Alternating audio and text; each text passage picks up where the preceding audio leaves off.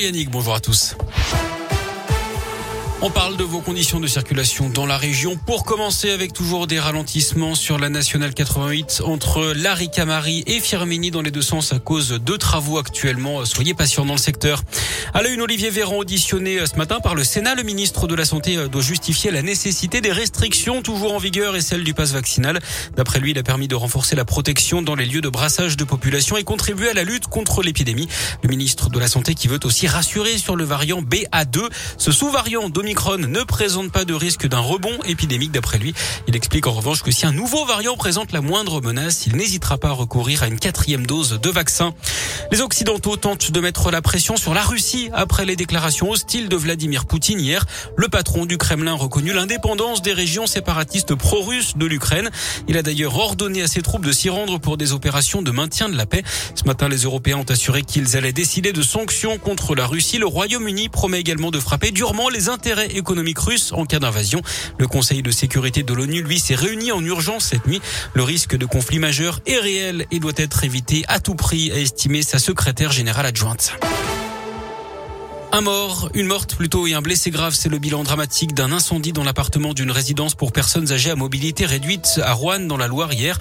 Une dame est donc décédée, son mari a été grièvement blessé et transporté au service des grands brûlés de l'hôpital Édouard Herriot à Lyon. Ces jours ne sont pas en danger, les raisons du sinistre, elles, sont inconnues. Dans l'un, le domaine nordique du Surlian rouvre aujourd'hui aux skieurs au Grand Colombier après l'irruption d'un 4x4 resté coincé sur les pistes dimanche. Le propriétaire du véhicule a été conduit à la gendarmerie pour un contrôle d'alcoolémie. Pendant ce temps, l'un de ses amis s'en est pris physiquement un pisteur qui a depuis porté plainte, la station aussi. L'auteur des coups également qui poursuit les gendarmes pour non-assistance à personne en danger d'après le progrès. Ses enfants étant restés sur place avec lui dans la neige pendant la convocation de son ami. On passe au sport et au foot féminin. Troisième et dernier match du tournoi de France. Ce soir, les Bleus invaincus affrontent les Pays-Bas.